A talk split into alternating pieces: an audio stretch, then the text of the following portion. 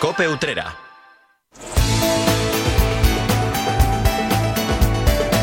La linterna. Cope Utrera. Estar informado.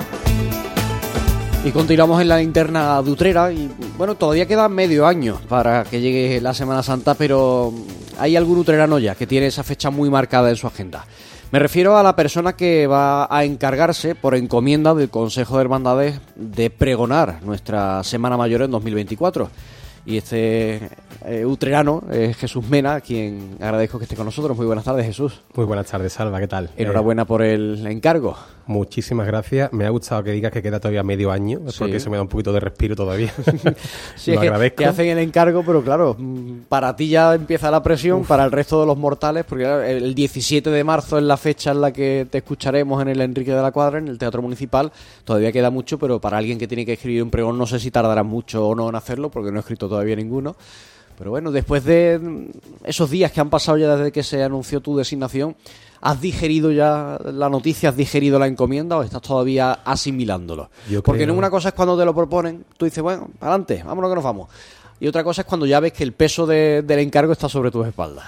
El primer golpe, eh, Salva, fue, bueno, yo estuve tres días sin tocar el móvil, eh, no me lo creía, y cada vez que miraba el móvil y veía una felicitación, volvía a creérmelo. Entonces era, uff.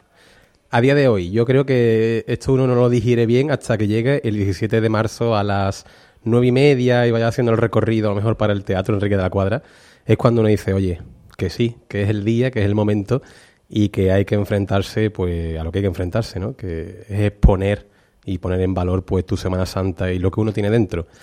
Y ese día sí terminaré de digerirlo, bueno, lo co- me lo comeré y espero que salga lo mejor posible, que, que es lo más importante. Antes de la llamada del presidente del Consejo diciendo de Jesús que el Pleno del Consejo de Hermandades ha decidido que seas tú quien nos anuncie nuestra Semana Santa, entiendo que hubo gestiones previas que alguien te comentó, oye Jesús, te quiero proponer.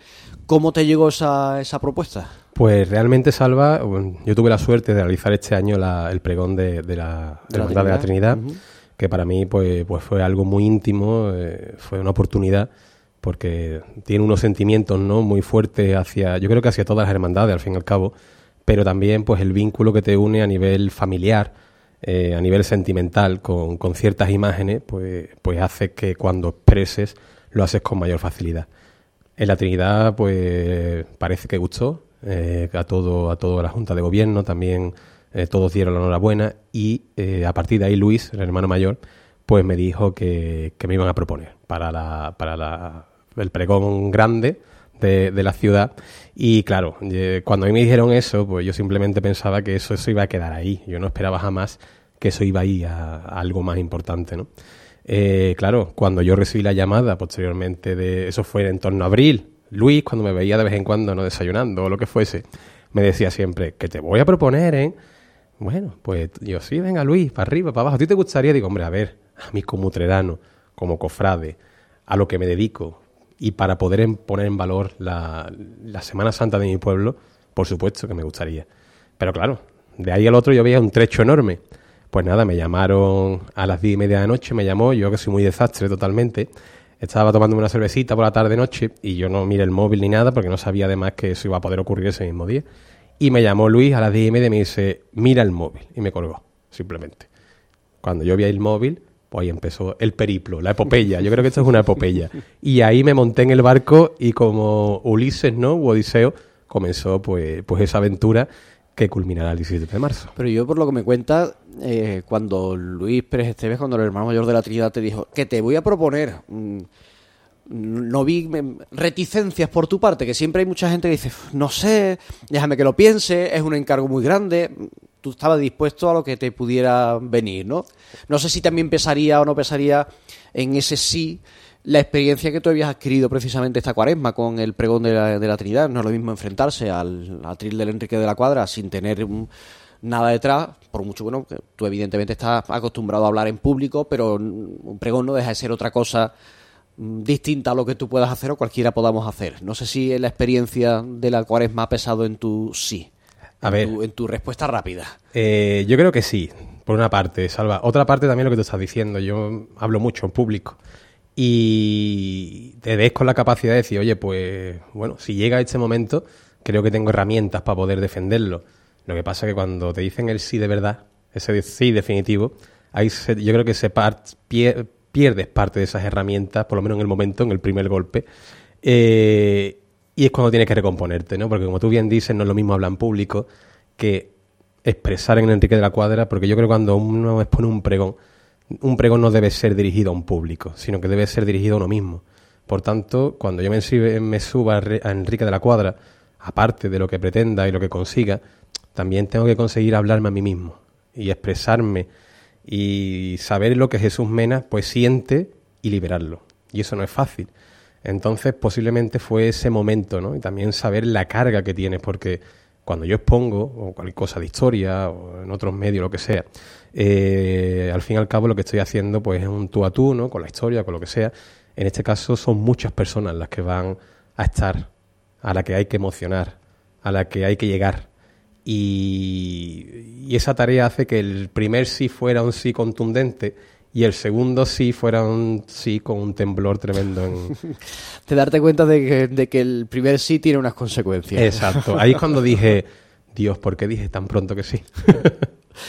Mm, tú más allá del pregón de, esta cuaresma de la Hermandad de la Trinidad, no sé si tenías alguna experiencia previa en este tipo de, de actos, de disertaciones, de pregones, que al final, bueno, no deja de ser una que se me entienda lo que voy a decir, una puesta en escena, una teatralización de algo que al final se escribe, o era tu única, tu primera experiencia, la de este pasado, esta pasada cuaresma? Pues realmente era la primera vez que yo hacía eso, una disertación a nivel de pregón, ¿no?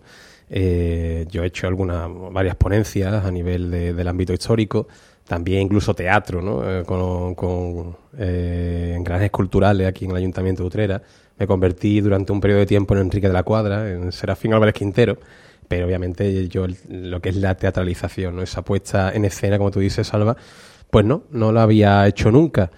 Eh, quiera que no, cuando uno expone, y yo creo que la exposición siempre debe de ser algo que vaya acompañado de algo más. Eh, simplemente el leer, simplemente el hablar, no, no es capaz de transmitir, ¿no? de llegar muchas veces a todo el público porque hay gente que le interesa lo que estás contando y hay gente que no.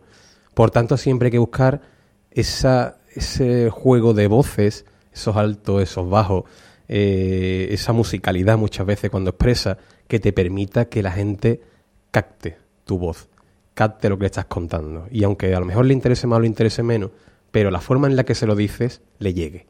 Por tanto, esa herramienta a lo mejor la ha ido trabajando durante tiempo, de una forma sin, sin ser consciente de ello, y ahora, pues cuando la Trinidad pude exponerlo, me di cuenta que, la tenía.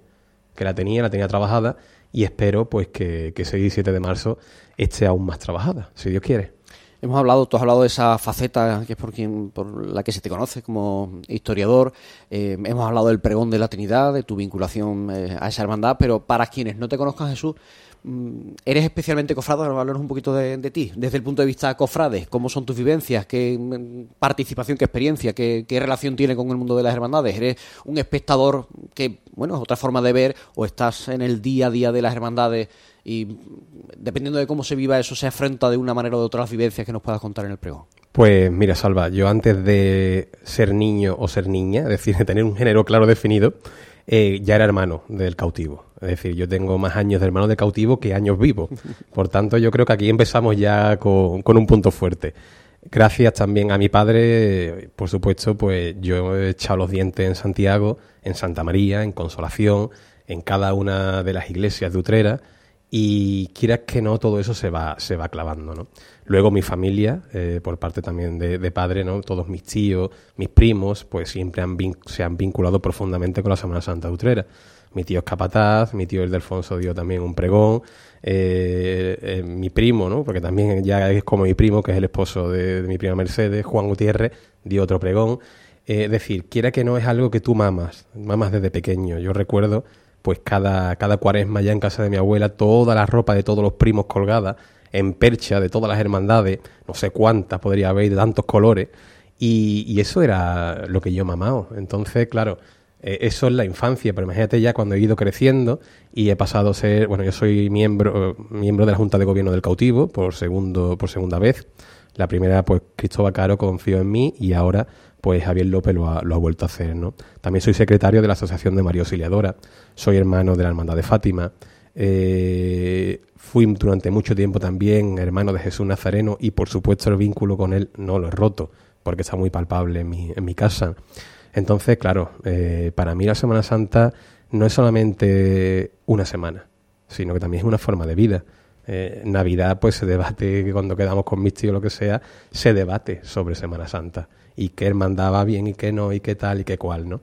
Eh, entonces, y también, como tú estás diciendo, yo soy historiador, historiador del arte, me dedico a ver diariamente mi móvil, eh, por ponerte un ejemplo, yo no sé cuántas fotos puede haber de imágenes religiosas, creo que muchísimas, bueno, miles más que puede haber de mí, porque ahora para el pregón me han pedido fotos de mí y me he dado cuenta que puedo mandar fotos de 20.000 iconografías religiosas, pero de mí creo que pocas.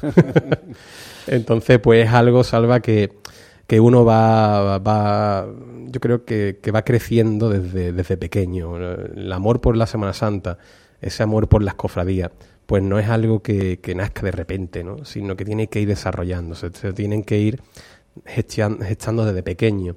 Y yo creo que eso sí lo tengo. Has comentado hace un rato, Jesús, que mmm, para ti un pregón no es solamente hablarle al público, sino también hablarte a ti mismo, hablar contigo mismo. ¿Tienes ya en mente lo que vas a contarle a tus paisanos y por tanto lo que vas a hablar contigo mismo? ¿Tienes ya ese, no sé, ese primer pensamiento, esa idea en tu cabeza? Pues Alba, ya han pasado creo que más de 15 días y uno ya se iba macerando y ya va en momentos que se queda uno en blanco, pero no está en blanco sino que le está dando vuelta al coco, ¿no? Y tengo pensadas algunas cosas que, que me gustaría pues poder exponer. Sobre todo, también aprovechando pues que hace tiempo que, que alguien joven ¿no? nos no da un pregón, eh, que entra una nueva generación. Mi generación creo que nadie ha dado un pregón todavía. Y me gustaría que, la gente sea consciente, la gente de Utrera, que la gente joven venimos con fuerza. Que la Semana Santa, que la religión, que la fe, que la esperanza eh, y sobre todo eso, ¿no? Pues esa semana grande que tenemos no es algo del pasado ni algo que haya que mirar a generaciones anteriores, sino que las generaciones que vienen ahora seguimos siendo igual de cofrades. Y quizás para aquellos que tienen mi edad o más jóvenes, que ven esto como algo, algo que te digo, como arcaico muchas veces, ¿no? De arcaico nada. La Semana Santa es algo vivo, es algo moderno y es algo que, que tenemos muy nuestro y que no entiende de, ninguna otra cosa que no sea de la propia Utrera. Por tanto, mi intención es llegar a todas esas personas, tanto a las personas más clásicas como a los más jóvenes que entiendan que el dar un pregón no es una cosa que, forme parte de, de, personas mayores, ¿no? como vayamos a decir, sino que un pregón pues está a la accesibilidad de cualquiera que quiera y que sea capaz de expresar pues el amor que tiene por la Semana Santa, pero yo creo que también por Utrera. Creo que vas a ser el pregonero más joven de la Semana Santa. Por el... Pues no lo sé, no lo sé. Parece, ¿no? Yo tengo 33 años, la edad de Cristo voy a dar el pregón. Así Porque que... otros pregoneros jóvenes, eh, Juan por ejemplo, pero yo creo que era mayor, eh, Sergio Sierra también fue joven, pero creo que era mayor que, que tú. Yo creo que vas a ser el pregonero más joven. ¿Has empezado a escribirlo? Me está entrando ya cosquilla por el estómago de nuevo. Así que...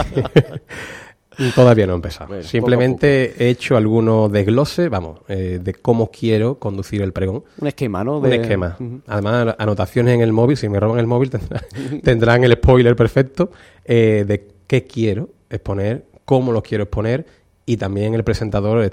Estamos ahí. Estamos Eso es lo que te iba a preguntar, ya por cerrar. Hay dos eh, cuestiones que decide el pregonero todos los años. Uno es quién va a encargarse de presentar al pregonero y otro es qué marcha va a sonar en el teatro, además de, de Amargura. ¿Tienen las dos cosas decididas? ¿Se puede eh, contar algo al respecto o todavía no? El presentador lo tengo, pero me confirmó, pero bueno, quiero dejarlo claro al 100%, pero yo creo que va a ser algo, algo muy bueno. El presentador, eh, creo que conmigo de la mano y yo con él de la mano, vamos a conseguir eso, ¿no? Que, que la gente joven, porque eso sí lo puedo decir, que es una, un, alguien joven, eh, entienda eso. Eh, que la espiritualidad, que la tradición, que la cultura, que Utrera no es algo, no, no, no, es, no, podemos permitir que ocurra lo que ha ocurrido en otros sitios, ¿no? de un pueblo olvidado, sino que Utrera es algo vivo, que su Semana Santa lo es, y que los jóvenes seguimos siendo luchadores de eso. Y esa es la intención que tengo. Por tanto, el presentador eh, o presentadora irá en esa, en esa, en esa dirección. Y con respecto a la música, Salva todavía no, no he llegado a tengo algunas en mente, ¿no? También, por supuesto, pero eh, quiero escribir un poco para ver cómo se me va ajustando la idea que yo tengo o qué podría ir mejor que otra cosa. Pues eh, dejamos esas dos propuestas encima de la mesa, ya lo iremos conociendo más detalle. Y yo, Jesús, te deseo lo mejor para ese 17 de marzo, que, que tú disfrutes del pregón, que hagas disfrutar a tus paisanos, que nos sirva de anuncio eh, para la Semana Santa de 2024 y que todos estos meses que te quedan por delante te sirvan además a ti para enriquecerte, para vivir una cuaresma un poco más larga de lo habitual, de una forma muy especial y, y como digo, que te deseo que vaya muy bien. Jesús Mena, pregonero de la Semana Santa de 2024. Ahora sí que tengo de nuevo boquita en el estómago, Salva.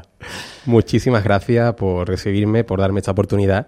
Y nada, espero que, que el pueblo de Utrera pues, pues disfrute. Mi cuaresma ha empezado ya, empezó hace dos semanas y yo este año creo que las navidades incluso las voy a vivir desde la perspectiva de cuaresma, sin duda. Pues que vaya muy bien todo. Muchas gracias, Jesús. Muchas gracias, Salva.